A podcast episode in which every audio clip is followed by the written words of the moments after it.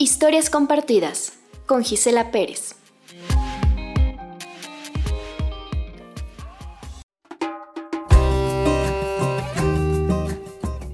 Rode Suárez, desenlace inevitable.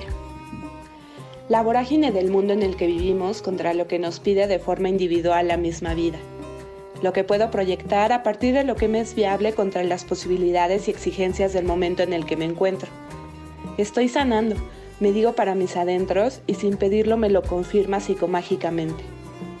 Las realidades contra las revelaciones de la memoria que a veces nos traiciona, las experiencias pasadas, los gestos, las sensaciones y lo que no entendimos.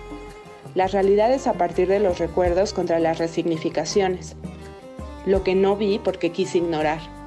Vacíos que reclaman presencia, entendimiento y lo que surge cuando decido afrontar duelos, desde distintos lugares y revelaciones para redimir aquellos porqués o tan solo para afirmarme en determinado momento.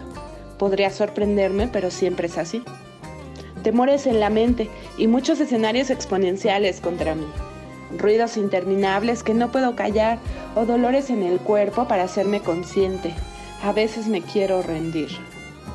El movimiento de la copa del árbol que puedo ver a través de mi ventana, donde podría quedarme por horas observarlo detenidamente a través de la lluvia, el granizo, los 30 grados o los fuertes vientos para confirmar que aquel árbol tan solo existe.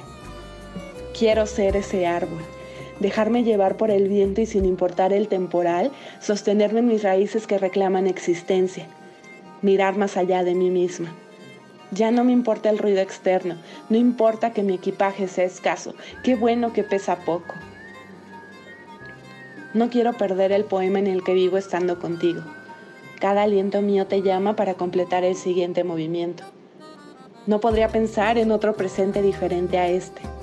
Soy muy afortunada. Eres la razón por la que existo.